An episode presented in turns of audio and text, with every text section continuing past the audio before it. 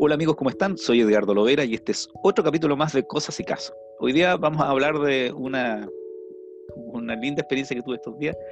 Aquí tenemos una ginebra o un gin, como me gusta decirlo más americanizado, que se llama La República. Y me llevé una sorpresa, porque este gin, La República, esta ginebra es amazónica y es de La Paz, Bolivia. El origen de este eh, licor es boliviano. Entonces, eh, dije, bueno, ¿quién fue la persona que ideó esto? ¿A quién se le ocurrió llegar a estas zonas, de tan lejos tal vez, y desarrollar Ginebra? Un licor que ustedes recordarán eh, es de origen holandés, fue eh, muy utilizado como un tónico de salud en la época de las batallas de, la India, la guerra de las Indias, los ingleses también lo masificaron. Y a mí me gusta recordar una frase que salía en un texto de Vida Bohemia de 1893 que dice, la única verdad en este mundo es la ginebra. La única verdad en este mundo. Entonces, eh, el señor que hizo esto está tan orgulloso de su producto que lo firmó. Y aquí dice Joan Garbo. Y yo molesté a Joan, que está con nosotros ahora, para que nos contara de esta experiencia de la Ginebra de Bolivia, la República, para que la conozcamos eh, a través de este programa Cosa y Caso. Oye, eh, Joan, muchas gracias por estar con nosotros. ¿Cómo estás? Un gusto tenerte aquí en el programa. Muy bien, Edgardo, gracias a ti por la invitación. Bueno, te, encontraste con un fanático. Yo soy eh, tal vez un amateur del gin, así que discúlpame si cometo algunos errores. Pero me gustaría primero, para que contextualicemos, ¿dónde estás tú ahora, en este instante? Yo estoy en Temuco, Chile, en la zona de la Araucanía. ¿Dónde estás tú? Yo estoy en Barcelona. Estás en Barcelona. Mira, ves qué bien. Eh, yo hace unos días tuve un contacto en Barcelona por un amigo que vamos a entrevistar después. Aprovecho de contarles que es, ha tenido por segunda vez COVID y le tocó vivir toda la pandemia en Barcelona. Él también es, español. Lo estamos ayudando. Los amigos chilenos entienden para recuperar el 10% de los fondos de pensiones. Eh, mira, ¿sabes tú que eh, esta experiencia que tú tuviste te llevó a Bolivia?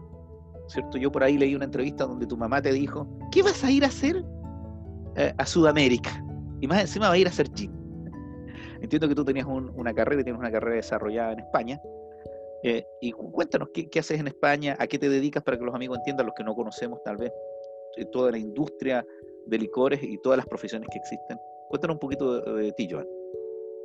Bueno, yo hice ingeniero agrónomo y luego pues em, me tocó, bueno, hice unas prácticas, eso que te toca porque tu capacidad de elección y de y de decidir tu futuro está muy condicionado a los hechos, como van ¿no? ocurriendo. Y bueno, la cuestión es que conocí a una persona, me invitó a su bodega a hacer unas prácticas de viticultura y ahí extendí la, la agronomía hacia la viticultura y luego hacia la enología.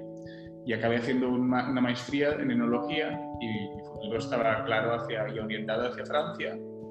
Pero en aquel momento yo, yo había estado previamente en Bolivia y aquí en Barcelona conozco a una chica de Bolivia que por un tema de las visas y, bueno, me dice que ella se regresa a su país y que a mí me apetece eh, seguirla, es decir, y el planteamiento era como de ¿no? mucho que ganar y nada que perder.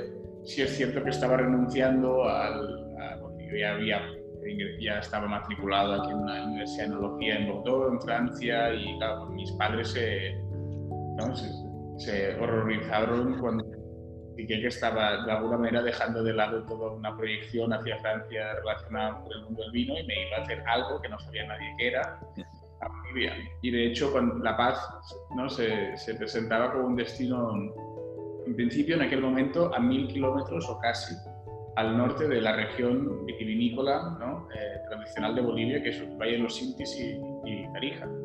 Pues claro, ¿y qué, ¿y qué, voy a ir a hacer a, a, a La Paz? ¿no? Segura, en, aquel momento, como te decía, desconocía que alrededor de La Paz se cultiva uva y se hacen unos vinos fantásticos y que esto es algo que va en auge y que también hubiese podido ¿no? Eh, bueno, eh, apoyar y, trabajar. Pero bueno, en aquel momento, por el desconocimiento y, ya pensándome en La Paz, dije, pues hay un fenómeno, ¿no? que es una moda, que este es el de la ginebra, que se, se están dando pues, un nuevo carácter a, a la ginebra. Y aquí en, donde yo estoy, yo me he criado entre Barcelona y en los Pirineos y en las fincas donde yo suelo recoger hongos y hay mucha cultura micológica aquí, hay mucho arbusto que es enebro, ¿no? Y para mí el ponerte una en los labios es un sabor que es casi de la niñez. Y para mí, pues, el trabajar eh, con la valla de enebro, pues, bueno, tenía un punto de verdad y para mí fue, como te decía, hasta cierto punto natural el ¿no? comprarme un alambique chico, agarrarme unas vallas de enebro y irme a la paz. Y así comienza esta historia, ¿no? En 2012, con 23 años, llego a La Paz con un pequeño alambique y unas vallas de enebro. Oye, qué interesante, ¿eh?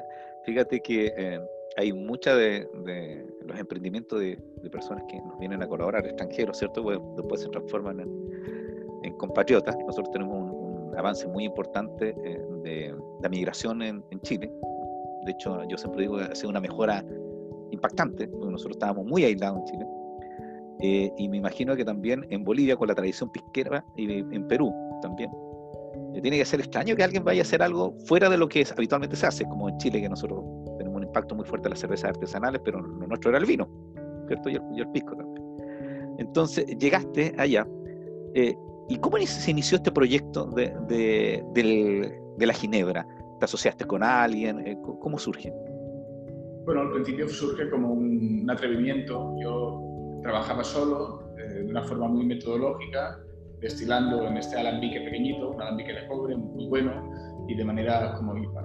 Y de alguna forma lo que hacía era el método London Dry Gin, eh, me di cuenta que el alcohol en, Bolivia lo puedes comprar a granel, cosa que aquí en España es impensable porque tiene desnaturalizante, em, sustancias amargantes que hacen que el alcohol así como necesitas un permiso para poder comprar 10 litros de fruto, pero en Bolivia te lo venden en la esquina eso me, me, facilitó mucho el trabajo y luego, pues, digamos, tiene una ciencia ¿no? y un arte de hacer una receta de gin. En aquel momento tenía algunos conocimientos eh, sobre, lo que, de, la parte de la, de, la, de la, ciencia y el arte al final se reveló. ¿no? Y el ejercicio trató de ir por los mercados. Primero nació esta república que, que al principio ni se llamaba República Andina, se llamaba la República Inclusive al comiencísimo de todo se llamaba Gin del Sur, antes de trascender a la República. ¿no? Pero bueno, era un, yo lo veía como un gin de mercado. Me iba a los mercados y para mí era muy importante. En Bolivia la gente bebe singani, que es como mus, como pisco, pero de, de, una variedad solo que es muscatel de Alejandría. Entonces es una bebida espirituosa sumamente aromática. Y para mí fue la ginebra tenía que oler a eso, pero aquí tradicionalmente en el mundo la ginebra siempre ha sido seca, eh, vegetal, terrosa, herbácea, y, claro, y de lo que se trataba era de una ginebra tenía que ser frutal, no tenía que ser exuberante, perfumada, si lo contrario de lo, de lo que aparentemente va con el enebro, que es la valla ¿no? con la que se hace el gin. Entonces, bueno, comenzó con esta exploración y cuando hallé una receta, casi a la par apareció una persona que era el nieto del fundador de la que había sido la antigua destilería boliviana, es decir, el nieto de la persona que por primera vez había destilado un extracto de ginebra, ni siquiera había importado los enebros, pero entonces hubo una conexión y a partir de allí muy, rápidamente ya nace Master Blends, nace la República y desde allí pues hasta el momento. Y esta, esta persona se llama Daniel Lonsdale y es un, una persona de Bolivia cuyos ancestros, remontándome a dos o tres generaciones, habían emigrado de Inglaterra. Oye, todos estos emprendimientos, más allá del gran trabajo que implican, tienen siempre algo mágico. ¿eh? Yo colaboro con pequeñas pymes, o sea, ayudo en lo que es la constitución de cooperativas y algunos emprendimientos, pero me, me sorprende a mí, hay mucho esfuerzo, porque todo esto es trabajo, mucho trabajo, pero sin duda alguna, cuando uno trabaja parece que surge la magia. Entonces se van produciendo cosas. Mira, vamos a compartir una pequeña presentación para ir orientando a los amigos y no, no se aburran tanto de verme a mí, contigo van a estar entretenidos, pero para que vayamos orientando sobre lo que pasó y hacerte unas preguntas. ¿eh? Así que te voy a compartir un poquito la, la pantalla. Esto, mi señora me dice, es que tú siempre crees que estás en clase. Entonces, bueno, soy hijo profesores y los amigos que tienen otra profesión y son hijos profesores saben que es un karma. El que es hijo profesor siempre hace clases. Estamos condenados. Mira, y aquí tenemos Ginebra, la República, me gustó una frase tuya, tú dijiste en una entrevista, esto es un pasaporte andino. Y yo te puedo decir que cuando yo compré esta, botella y la abro y siento los primeros aromas, realmente yo dije, esto, es un bosque, no es un bosque de los de mi zona, que son una zona mediterránea lluviosa. Esto es más salvaje, es más natural, es más virgen y esto claramente es el Amazonas. Claramente el Amazonas. Ahí vemos un poquito de la, del logo, tienes una alpaca, una llama, me van a perdonar, pero yo aquí los camélidos no es lo mío, y entiendo que es un jaguar, ¿cierto? Y ahí está la... Cuéntanos cómo, cómo surge el nombre, tú me dijiste que hubo una evolución del nombre, a ver si nos, puedes recordar. Sí, inclusive, bueno, aquí veis la, una etiqueta que ya es de hace tres o cuatro años, ahora ya no hay una llama, fue un cóndor y luego ahora ya ha cambiado, va a haber una máscara, porque el proyecto está muy vivo, ¿no? Mm. Y forma parte, y las recetas también están cambiando de manera muy sutil y a mis importadores y distribuidores pues les aterroriza igual que les diga que estoy cambiando las recetas porque me dicen si funciona no la cambies. Y, yo pues el día que yo me muera la receta seguramente dejará de, de moverse. la receta va, va, a ir viviendo conmigo. Claro la República lo que encerraban, ninguno de los dos, ni mi socio ni yo, somos expertos en marketing ni nada. O para nosotros el marketing tenía que estar dentro, en el sabor, como tú decías. Em, yo en La Paz lo que vi, La Paz es una ciudad que está puesta en el Ande, es decir, en un clima desértico casi, con una influencia del lago Titicaca, pero está en un abismo, porque a una hora y media de La Paz, literalmente a una hora y media, estás a mil metros de bajura, si estás en un clima de yungas con una ascendencia totalmente amazónica, tropical, calor, y, pero, claro, estás, y a una hora y media estás a 5.500 metros o 6.000. Entonces La Paz realmente estás allí, en una zona andino-amazónica. Entonces llegan insumos desde los dos lados con mucha facilidad a través de estos puertos de montaña ¿no? que bajan y que suben, ¿no? porque es una hollada. La altura nos da un componente de calidad asociado al alcohol, que es una destilación a menor temperatura, por lo tanto, empezamos a destilar a 60 grados en vez de hacerlo a 90 grados, que sería como la realidad del, nivel del mar. Y esto da mucha calidad, porque para mí la idea era la preservación del aroma. Yo lo que quería era casi plasmar esos paisajes. Y cuando tú decías la República Amazónica, realmente el Amazonas cuando vas y hueles, es, todo huele musgo, humedad, nota de agua, leña, pero cuando empiezas a rascar las cortezas y aquí aparecen aromas especiados. En la República, por esto en la nariz, esta ginebra que tú tienes, huele toda esa nota de agua, pero, luego en la boca aparece el chocolate y aparece el canelón. Es un poco la lógica de la tableta de chocolate. Era la única idea de la Amazonía que yo conocía desde España, que tú cuando hueles una tableta de chocolate, huele a chocolate, pero es cuando te pones el chocolate y se caldea la manteca en tu epitelio bucal, ahí es cuando explota el sabor.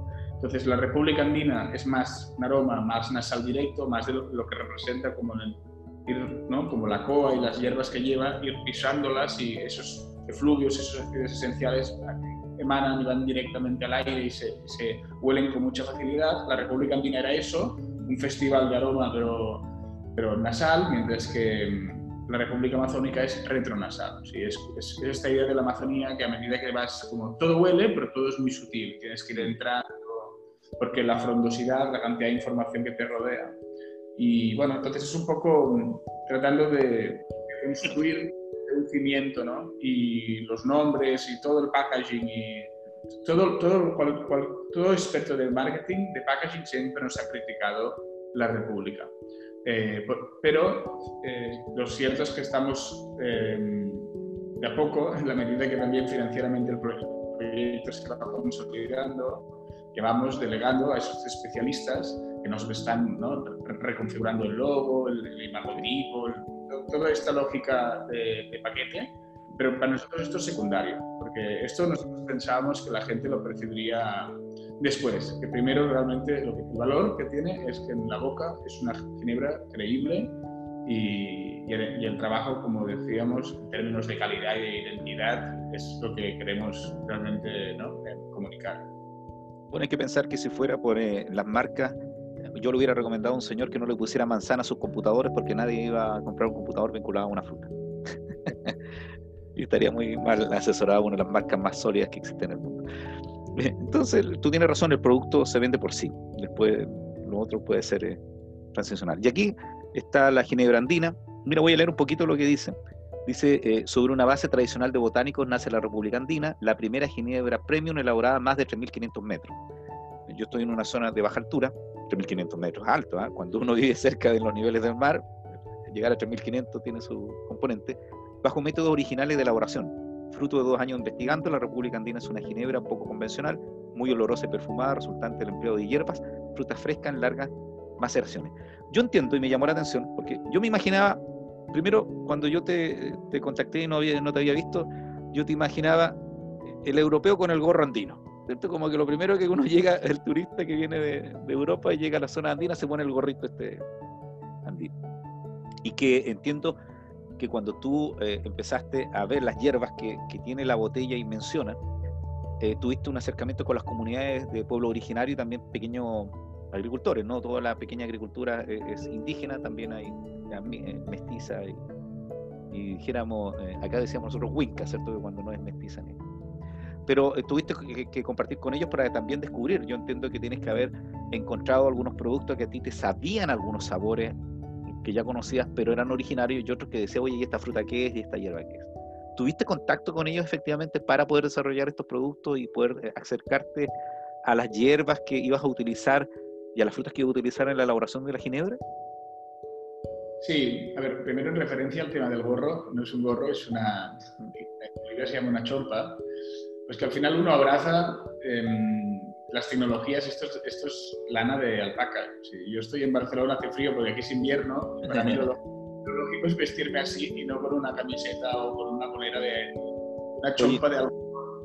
No, te lo, te lo aclaro, yo, yo sé lo que es una, sé lo que una chompa, lo que pasa es que tengo por aquí mi gorro, que nosotros tenemos una zona chole que son unos gorritos que se utilizan con orejeras, porque, por el viento andino.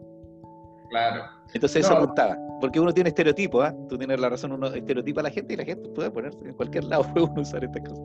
Pero por eso decía, cuando yo me acercaba a tratar de ver cómo será este señor que se le ocurrió venir de tan lejos a hacer esto.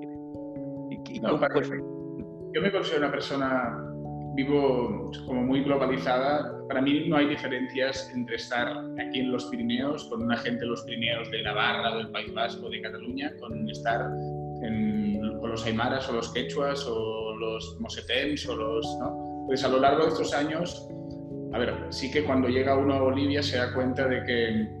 Y, luego esto se ha ido fundamentando a nivel político. Eh, Bolivia en algún momento cambia el nombre de su país, pasa a llamarse de República de Bolivia Estado Plurinacional.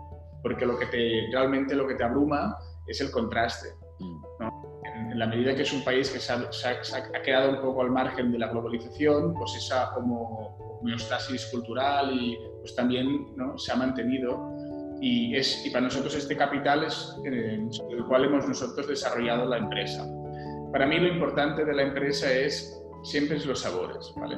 obviamente como empresa tenemos una ética, pero yo creo que la industria lo que te da es mucha eficiencia, la, la artesanía lo que te da es la calidad. Em, un campo de chirimoyas, pongamos plantadas así, ¿no? La República Andina lleva chirimoyas. Plantadas, pues tendrá en, la industria de las chirimoyas, en, Perú, que hay campos y superficie y hectáreas puestas allí de chirimoyas, cada deben tener tres, cinco variedades, es que en Bolivia, y todas llegan de golpe y con un sentido de la maduración homogéneo. En Bolivia, las chirimoyas, nosotros hacemos malabares para conseguir casi año redondo las chirimoyas que te llegan, las primeras pareciera que son como una especie de corazones de dragón con unas púas que salen, otras llegan más, ¿no? de la piel más, más lisa, otras rugosas, otras son como medio como si fueran unos tumores y todos, todos huelen más o menos igual. la ginebra, la república siempre se hace con chirimoya recién abierta, madurada en la planta, eh, macerada y destilada tras 24 horas pero para mí el hecho de que la chirimoya en enero, mayo, septiembre sea diferente es un atributo de mi ginebra. Esto lo percibe muy poca gente, pero claro, todos sus insumos a lo largo del año, de acuerdo, van cambiando y hay algunas frutas solo de hipertemporada, en el caso de la Amazonía, como es el cupasú y el azaí, que los, los, utilizamos congelados. Es decir, durante los meses de cosecha eso se, se, procesa, pero de manera muy natural y se ultra congela, y esto se hace con unas cooperativas de desarrollo productivo y, entonces, lo que quería decirte es que el acercamiento a los pequeños productores, a, las cooperativas agrícolas, a todo esto ha sido buscando la calidad, ¿de acuerdo? Porque para mí lo importante es la calidad. Es, yo, si huelo algo, yo allí, para mí, ese, ese insumo, no porque esté hecho con la mejor intención del universo, tengo yo realmente que incorporarlo. Para mí lo primordial es la calidad, pero la singularidad de esa rareza en Bolivia te la da justamente el pequeño agricultor.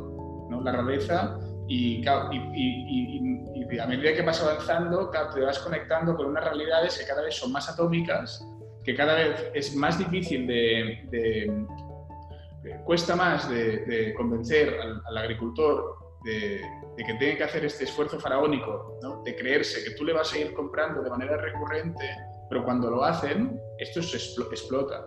Nosotros tenemos una comunidad aymara en la Isla del Sol que están de la mano de, una, de un un emprendimiento de tolería, que la coa es una hierba y además para nosotros tenemos cocteleros, bartenders en, dentro de la empresa, en Bolivia, como los hay en Chile, pero en Bolivia, además de los insumos que no podemos desarrollar, que no, que no integramos dentro de nuestras recetas, los usamos en la coctelería, ¿de acuerdo? Y hay muchas otras cosas e ingredientes extraños que igualmente pedimos a nuestros agricultores que los, que los, que los em, cultiven y que los integramos no en los licores eh, que producimos, sino en los cócteles que hacemos, porque tenemos también como una agencia interna de, como de, ¿cómo se llama esto? De catering, pero de licores, ¿no? Así como... Pues sí, sí, sí, desde el minuto uno yo, yo me di cuenta al momento que, que estos sabores, incluso creo que la FAO tiene un, nombre, se llaman agricultores custodio. Son aquellos que custodian muchísimas variedades. Yo había formado parte de algunos seminarios en relación a esto, pues que es allí, es decir, está, te alejas y ahí es cuando descubres un abanico que en Europa esto, nos guste o no, ha ido desapareciendo. Yo inclusive aquí en Europa, yo tengo una, pequeña finca donde salen los enebros que yo mando de Bolivia, las papas de Bolivia las planto en la finca de los enebros aquí. ¿De acuerdo? Y como te digo, yo estoy globalizado porque para mí no hay tanta diferencia, ¿no? pero mm, allí cultivo una variedad de nabo que es solo estamos yo y otro agricultor y con nosotros eso desaparece. Pero esto es Europa. Realmente están todas esas cosas eh, singulares están al límite de desaparecer. Vivimos al límite porque la presión del capitalismo es demasiada, ¿no? Pero en cambio en Bolivia la situación no es esta. Afortunadamente aún hay, bueno, en, el millón doscientos mil kilómetros cuadrados de territorio, esparcidos por allí pues un montón de variedades locales y eso te da un componente de calidad de identidad que es, es impagable. Entonces... Sabes, Joan, que yo te voy a decir, perdona que te interrumpa, pero me, yo uno de los privilegios que tuve en mi vida, uno de esos es que me regalaron una larga niñez. Yo siempre digo que mis papás me dieron una larga niñez. Yo fui niño hasta, que, hasta el segundo año de la universidad. Entonces, tengo un complejo. Pero lo otro fue que nosotros en la zona que estamos, en la Araucanía, eh, si tú vinieras a Temuco, que es una, puede ser una de las sextas o séptimas capitales regionales, no es una ciudad tan grande, menos de 300.000 habitantes, todos tenemos árboles frutales. Esta ciudad debe ser la ciudad más verde de Chile, por eso, porque tenemos la costumbre de tener fruta. Y uno se crió con muchas frutas que efectivamente tú tienes razón. La industrialización, industrialización agrícola la ha ido perdiendo. De hecho, una variedad de papa que yo consumía ya no existe.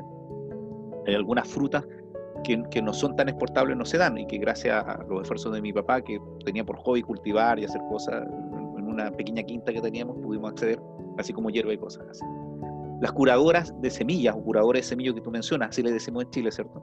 Que principalmente son un grupo de, de personas vinculadas a pueblo originario, aquí en Mapuche principalmente, están resguardando productos porque sin duda la, la biodiversidad eh, se está perdiendo y, eso nos va a hacer muy mal. Yo siempre bromeaba con, con un amigo de, de, México, le decía, oye, tenemos que cuidar nuestros bosques porque quién sabe si la cura del COVID está por ahí.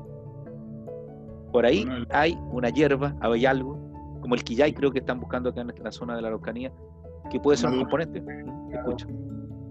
Paréntesis, el Maduro dice que en una hierba de Venezuela ha encontrado la cura del COVID. Mm. Claro, entonces acá hay estudios, por ejemplo, la Universidad de la Frontera, si no me equivoco, una universidad local o la católica de sede de Temuco, están estudiando el quillay, si no me equivoco, porque eh, están viendo un componente que servía para algunas enfermedades asmáticas, cosas así. Pero bueno, también se consumen estas cosas.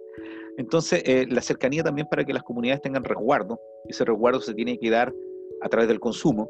Yo compro productos de hortaliza a unas pequeñas productoras que asesoramos con unos amigos que son de trabajo vivo, una cooperativa que asesora a estas cooperativas en la, en la producción y la comercialización ellos tienen una frase, que no es de ellos, es de una autora que dice que tú puedes cambiar el mundo por el consumo. Es decir, que efectivamente si tú consumes productos originarios de pequeños agricultores, estás cambiando el mundo. Y eso en cierta medida lo hacen las economías locales a través de las cooperativas, una cosa que estamos descubriendo en Chile y una cosa que, que, en las zonas andinas son potentes, para que decir Argentina, Perú, Bolivia. Acá nosotros no tenemos un estatuto de cooperativas indígenas. Oye, parece que estoy haciendo clase cooperativa. Pero para contarte, entonces me interesa mucho que las personas que ven esto, que tienen pequeños emprendimientos rurales, eh, eh, vinculados o no a pueblo originario, entiendan que sin duda alguna hay productos que tal vez ellos crean en principio que no son altamente comercializables, pero tienen un gran valor. Un valor por lo que tú dices, el sabor. Yo no compro fruta si no veo una abeja parada en esa fruta. De hecho, hice un ejercicio, yo asumí un cargo, me compré una manzana de supermercado, la dejé y me retiré 15 meses después de ese trabajo y la manzana estaba igual. Entonces yo decía, fruta que no se pudre, no te la comas. O sea, ¿cómo es posible que esta manzana dure 15 meses? ¿Cómo es posible? ¿Y cómo es posible que nunca una abeja se paró en esa manzana? Entonces eh, hay que tener esto. Y cuéntame, mira, me dijiste que, bueno, a diferencia de, la, de la zona de, Bolivia y Perú, que tienen muchas comunidades étnicas distintas, nosotros tenemos siete o ocho pueblos originarios, ¿cierto? Tenemos un componente aymara muy importante en la zona norte. ¿Ellos tenían algún licor parecido a la ginebra o no? Tú me habías dicho que te asociaste con una persona que era descendiente de algunos productores, pero originariamente habían alcoholes parecidos o no? Em, lo cierto es que los hay en el mundo entero. Es decir, la historia de los licores está sumamente asociada a la etnobotánica y la etnobotánica tiene un componente de inmediatez. Es decir, uno le pone las hierbas que hay alrededor y en Europa, por ejemplo, hay registrados y no registradas pues muchas categorías de bebidas que tienen que ver con esto, ¿no? con ir allí cerca a cosechar las plantas y los frutos y en Bolivia exactamente igual. En Bolivia hay inclusive unos licores uno de las hierbas que usamos para una, corteza que no tiene sabor, pero que tiene un, dejo en nariz así como de, bosque de, de, madera húmeda, que es el chuchuasi. Esa hierba se había macerado siempre en alcohol para ir a cazar, porque te da una, una, te concentra. Y se había macerado y se combinaba con las hojas de coca. Y tú podías estar apuntando allí en tu sitio esperando a que pasara el animal. Entonces, los licores siempre pues, han bebido de, esta realidad farmacológica que tiene que ver con la curación, con la prevención y también con la magia. en definitiva, sí, eso, existe. No, si te soy franco, no me ha servido aún como inspiración el licor tradicional para desarrollar la propuesta de Master Blends, porque la propuesta de Master Blends se fundamenta en un criterio que es muy mío, muy propio, muy artístico, en la medida que casi comienza y acaba en mí, pero las personas no somos nosotros, somos una red, una, ¿no? una red eh, invisible, entonces yo soy tú y yo soy todos, ¿no? entonces nada es mío eh,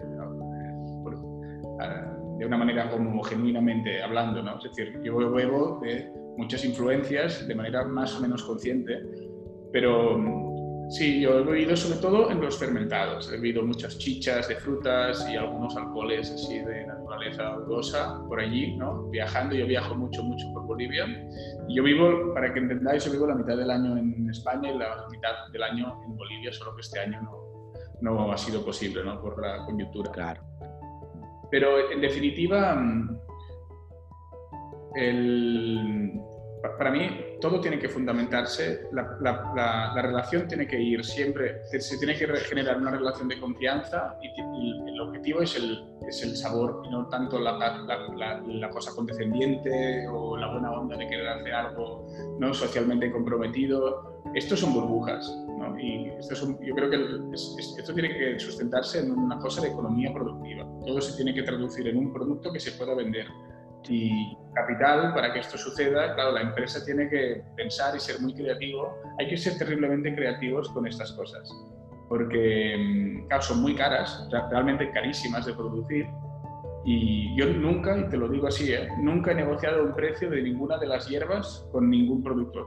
A mí me dicen 150 pesos el kilo de una corteza y digo, perfecto. Y si me suben a 180, tampoco lo negocio. En el, si hay otro productor que me lo vende a 150, me iré quizá al otro.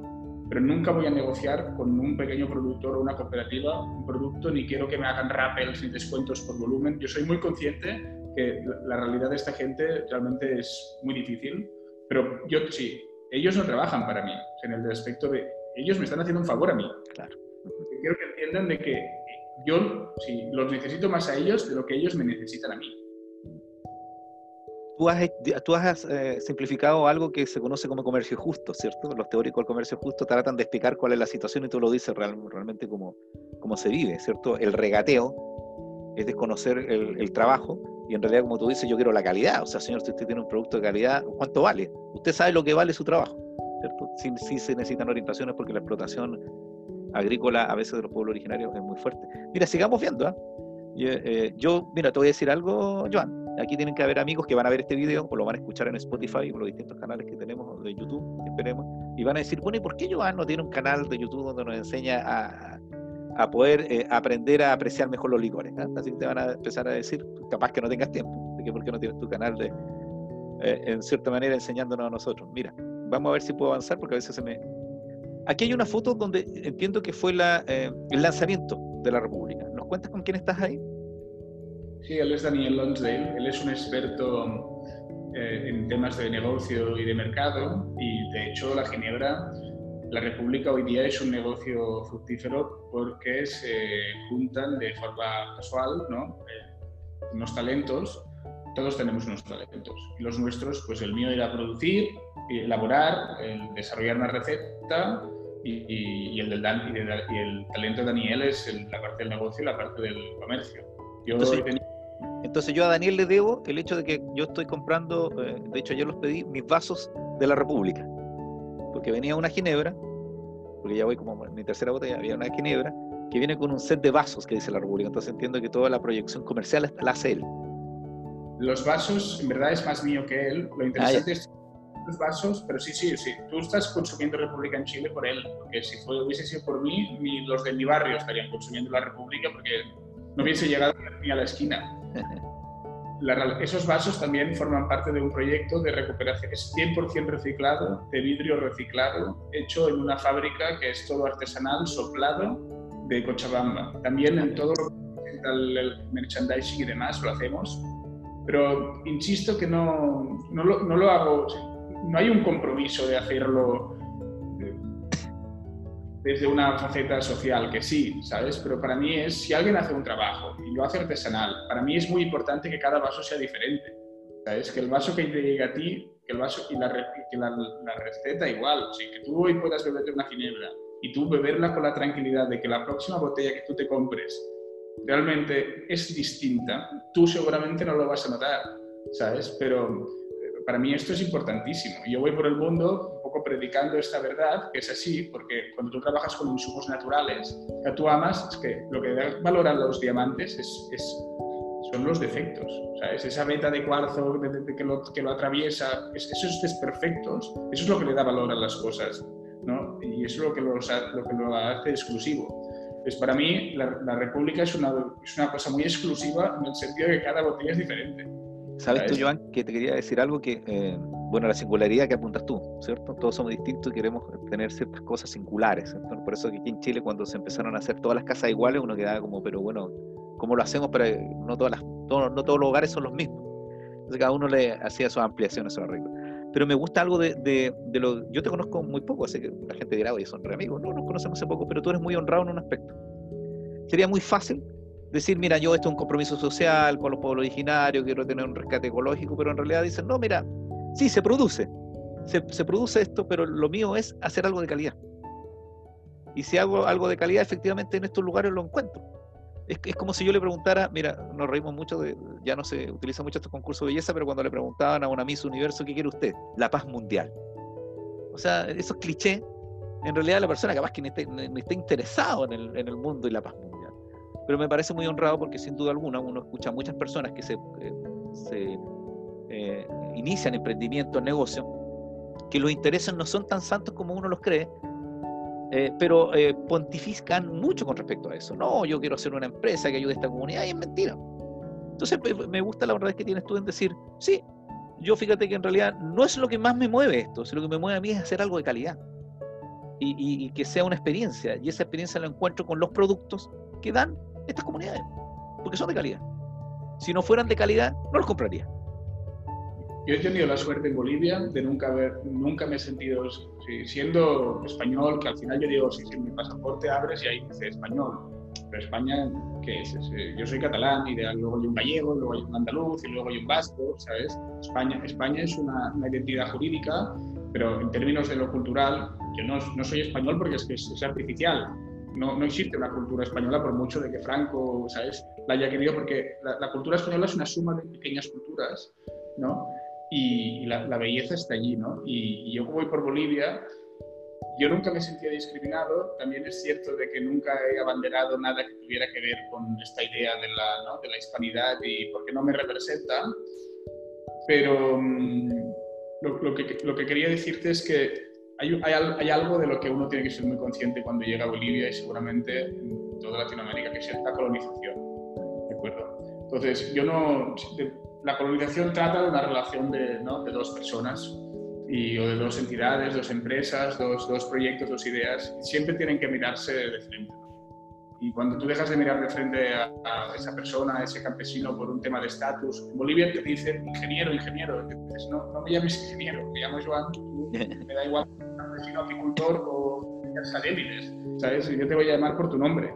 ¿no? Porque si tú no has tenido acceso a la educación y yo sí, que me digas ingeniero nos pone a los dos en una situación que no, no nos construye. Entonces uno tiene que ser muy consciente y moverse con una cierta ¿no? Sutileza por el territorio. Y yo a lo largo de ya son casi 10 años en Bolivia me he sentido siempre muy a gusto, muy cómodo y sobre todo en estos ambientes en donde tú eres muy distinto a ellos y en donde culturalmente hablando yo estaba la noche pescando con gente que yo no veía nada, no había luna. Yo, es que si no iba con mi faro yo no veía nada y ellos pescaban sin luz.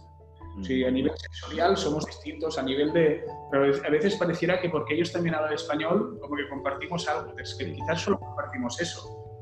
¿Vale? Entonces las relaciones tienen que ser muy francas, muy directas y ellos tienen que entender perfectamente por qué estás allí. No porque estás en su casa y, si ellos, y muchos no tienen ni la necesidad de producir. Sí, una corteza, la segunda que ves, esa de allí, es una corteza de canelón antigua que ahora los, los, la estamos obteniendo de un pueblo que se llaman los chimanes que son poligámicos, tú llegas y hay unas estructuras familiares donde hay cuatro o cinco mujeres y un hombre, todos niños por allí, son nómadas, no tienen apego absolutamente a nada, mm, comen monos, yo he comido barbacoas de monos con ellos, em, están lejos, tienes que remontar el río horas y estás allí y ellos no tienen apego al dinero. Para ellos el dinero es un motor de gasolina, que, pero no lo necesitan, ¿sabes? Si lo tienen bien, pero es que si no, no ellos aún no lo necesitan. Entonces, em, lo, que quiero decirte es que a veces es sumamente complejo el establecer una relación, pero, pero para mí lo interesante es que ellos tienen este canelón, ellos tienen el tesoro, yo quiero su tesoro. Yo tengo que generar esa, relación para que, ¿sabes? Y a veces no es con dinero, ¿no? Solo que tú no accedes al canelón con dinero. Tú accedes al canelón a partir de algo que tiene que ver con la confianza y luego a partir de otra cosa es un reto y yo creo que esto es lo que realmente a uno le apasiona y le, si no trabajar se hace tan monótono, si respondiéramos al teléfono y, dijéramos, mándame canelón. Para mí el canelón es un problema que yo tengo que resolver y ahí como yo como persona me voy a poner a prueba. ¿no? ¿Quién soy yo? ¿Qué he aprendido en esta vida? ¿Y qué puedo hacer con todo ese conocimiento para, ¿no? para adquirir este canelón que luego tiene que acabar impulsando mis licores? ¿no? Entonces, esta es un poco la, la magia de Masterblends en la empresa. Mira, te quiero contar de que con lo que tú dices referencia al dinero y al desarrollo, tú tienes toda la razón. Yo conozco una cooperativa que es muy exitosa acá, que fue la primera cooperativa de artesanas de lanas que producen mantas y que ingresan a un mall, ¿cierto? A un centro comercial. Y la persona que hace las mantas más caras, trataron de convencerla que no hiciera cinco mantas al mes, sino que hiciera diez. Y ella dijo que no. ¿Y por qué? Porque yo hago cinco, ¿no? Entonces, eh, yo la conozco. Dicen, pero usted podría ganar más dinero. ¿Y para qué? Si yo con cinco ya estoy bien, pero ¿qué gana usted con hacer cinco? Me reúno con mis amigas a hacer esto. Antes no las veía y hacer. Era otro el valor que le daba a. Si ella le ponía más trabajo, iba a perder la posibilidad de estar conversando, tomando mate, con sus amigas y todas tejiendo. Porque si ya si se industrializaban y hacían más, no iban a tener tiempo de conversar. Me decía ella, no, porque no voy a poder conversar, voy a tener que hacer esto. Entonces no vamos a poder echar bromas, la talla, como decimos en Chile, o contar historias. Mira, quería apuntar a esto para no quitarte tanto tiempo, todos tenemos ocupaciones, ¿cierto? Y, yo me he alargado bastante. Aquí hay algunos productos que no conocemos. Eh, Tú me puedes nombrar de la fotografía, que entiendo que son algunos de los productos que utilizas en, la Ginebra. Eh, ¿Cuáles son? Y, hay algunos que desconozco, algunos que me parecen eh, cercanos a la, zona mía, como una salsa parrilla o semejante a una salsa parrilla o berry. Cuéntanos un poquito de los productos que tenemos ahí en la imagen. Sí, el de la izquierda es un insumo que no es nativo, ¿de acuerdo? Forma parte de los acordes clásicos y tradicionales del gin, juntamente con el cilantro de las bayas de enebro, que es el cardamomo. Es tropical, este viene de eh, ¿Este que está aquí? ¿Ese? Sí, este. Ya. Y, pero bueno, es un, es un cardamomo. Bueno, sudeste asiático en general. Ya. Insumo que forma parte, digamos, la República tiene estos dos acordes, ¿no? Un clásico y luego tiene el nativo, que es el que por último le da el, el carácter. Este es, este es el, el, cardamomo verde, un zumo cítrico. Vegetal. Esto de aquí es, canelón, que es una corteza de un árbol. De hecho, eh, Fernando de Orellana llega al río Amazonas y es el primer europeo que lo navega durante un año allí, perdiendo no sé cuántas personas, porque lo que buscaban ya, a, ya apresado a Atahualpa, ve que los incas se hacen unos mates con, con, con especies que saben a canela y él se acuerda de que Colón lo que trataba era de, establecer y de abrir una ruta de las especies, que luego se encontraran ese continente que, por cierto, Colón nunca asimiló que había descubierto, descubierto un continente que había llegado a una tierra que estaba entre el Asia y el Europa. ¿sabes?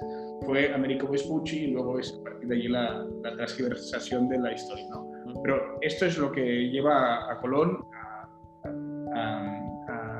emprender el viaje por el Atlántico, que es el canelón, em, que es una especie que no tiene nada que ver con la canela, pero al final es una leña y es casi lo mismo. Esto, y esto la, del pueblo chimán, ¿vale? El canelón hoy día viene, como decía, el pueblo chimán y mosetén, chimanes y mosetenes. Los mosetenes, por cierto, son 200 personas y con ellos se termina una lengua y un patrimonio cultural y una identidad y una cosmovisión. Y los chimanes son 400, es decir, son dos pueblos indígenas que hablan dos lenguas que se acaban ya. Em, dentro de las migraciones ya se van. Y son nómadas y viven en, el parque, la reserva de la biosfera Pilón Lajas. Esto de lo que ves es sulupica. Esto es, el, es un ají silvestre, lo cosechamos con una cooperativa que está en el pueblo de Padilla, en el departamento de Chuquisaca. Esto es el ají más silvestre que hay, más, más, más originario. De aquí eh, se han ido hibridando, o al menos el conocimiento científico nos dice que esto es el aquí como el más primigenio y luego todas las variedades, por los animales, los pájaros, rutas migratorias, ¿no? en distintos espacios del, universo mesoamericano, pues de ahí se domestica y cada quien pues va construyendo un relato de variedades y demás. Pero hoy se sabe que este ají, que, es, que hay en Padilla, pues es la mala hierba que hay, es picante, no, picantísimo y esto aparece en la República Andina, ¿de acuerdo? Da una nota tomatada, vegetal, y es una cooperativa de, de, agricultores. Esto que ves aquí viene de, em, del norte de, La Paz, casi departamento del Beni, se llama sachaculantro, es un culantro amazónico.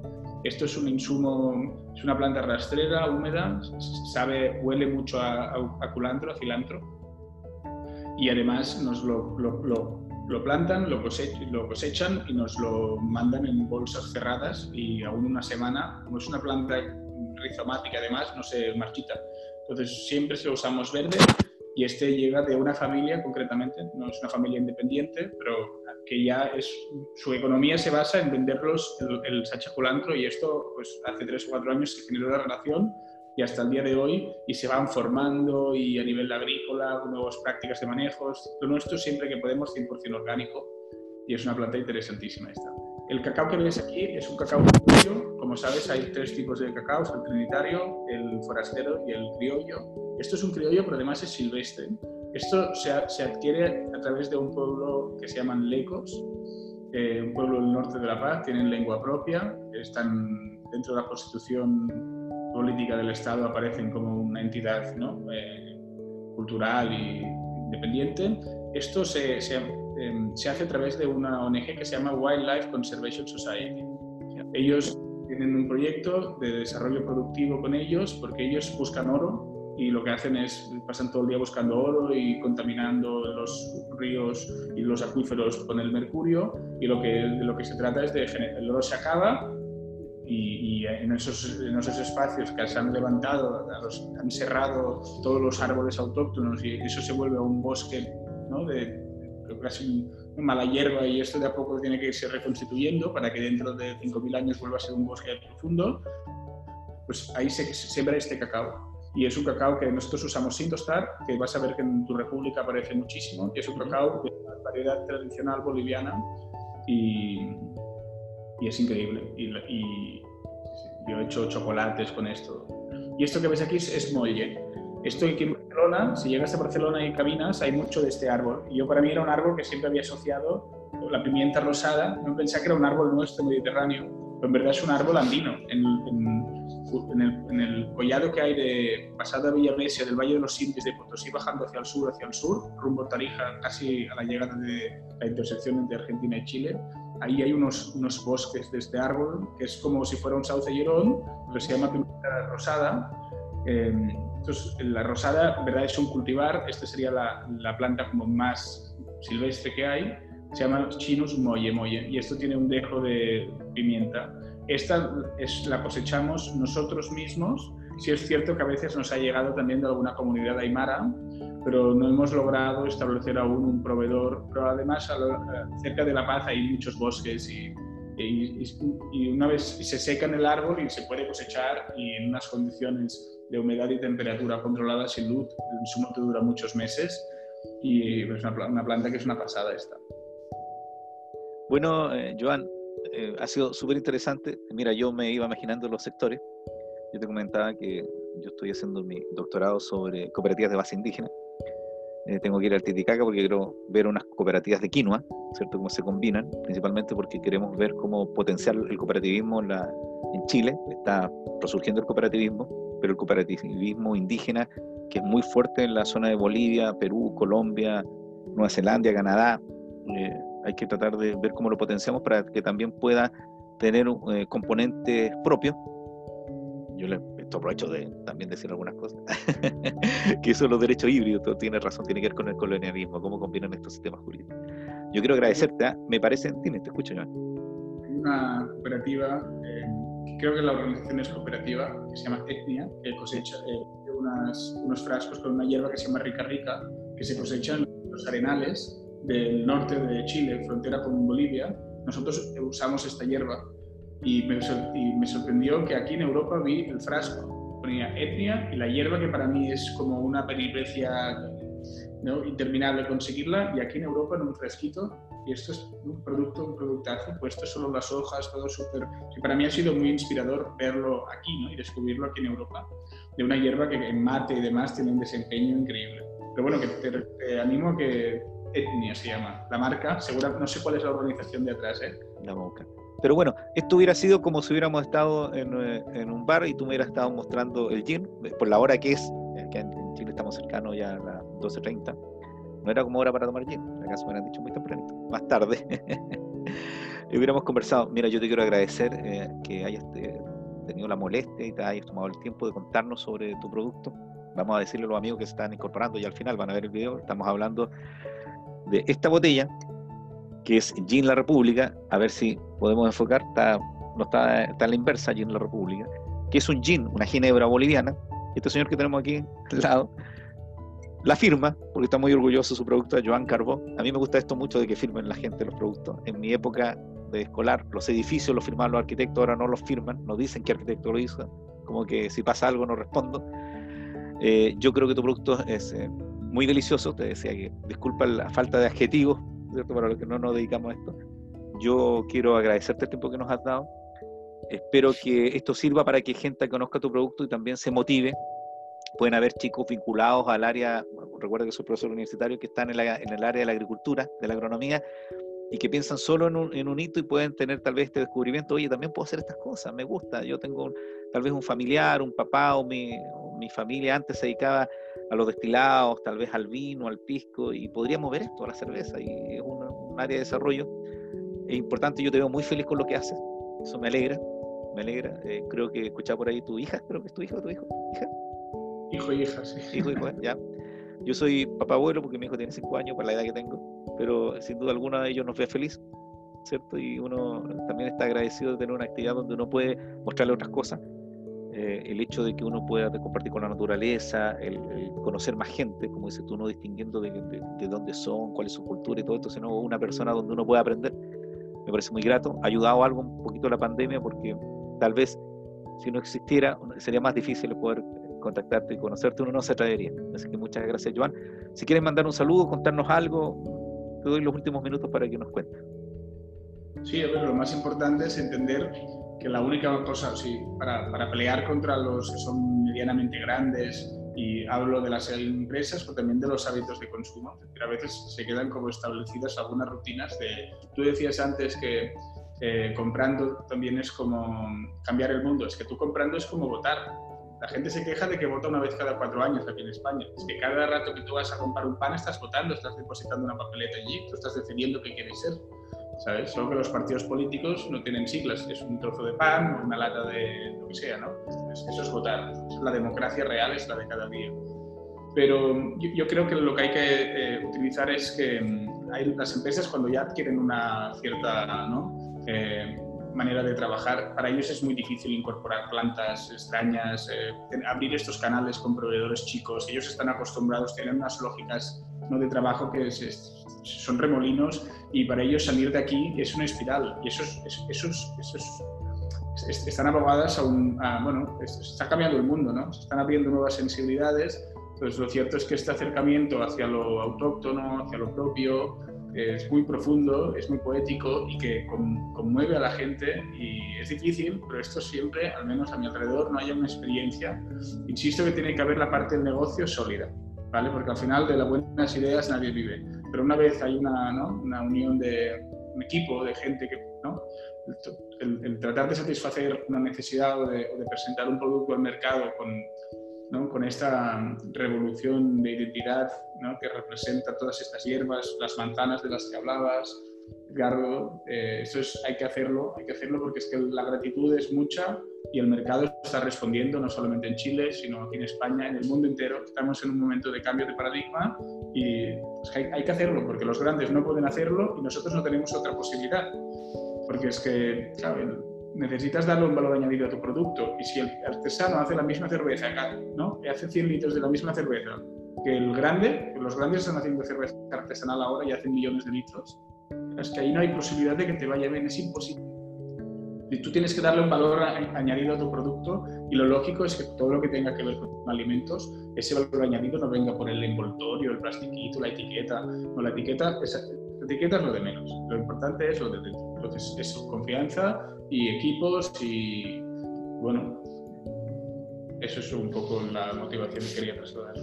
Bueno, yo te quiero agradecer. Eh, vamos a concluir estas cosas y casos. Yo soy Ricardo Lovera y hoy día contamos casi una hora de Ginebra, gracias a La República, un producto creado por el maestro licorero Joan Garbo. Yo estoy leyendo mi botella, así que esperamos que te puedan contactar. Pero eso me faltaba. Joan, y si alguien te quiere ubicar, te quiere contactar, hay una persona que dice, sabes que yo tengo un emprendimiento, necesito tu asesoría o quiero contarte o alguna empresa quiere traer tu producto, ¿cómo te contactan?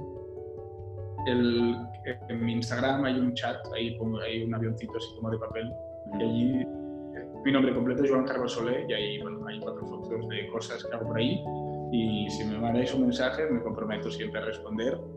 Eh, por WhatsApp es más difícil por el tema del prefijo y demás. Email, eh, Joan, eh, arroba master-medioblends.com, pero por Instagram es lo más inmediato. Bueno, vamos a poner abajito y vamos a tratar de juntarlo en el video de tu gato. Entonces, muchas gracias, Joan. Este era un capítulo más de Cosas y Casos y yo soy Edgardo.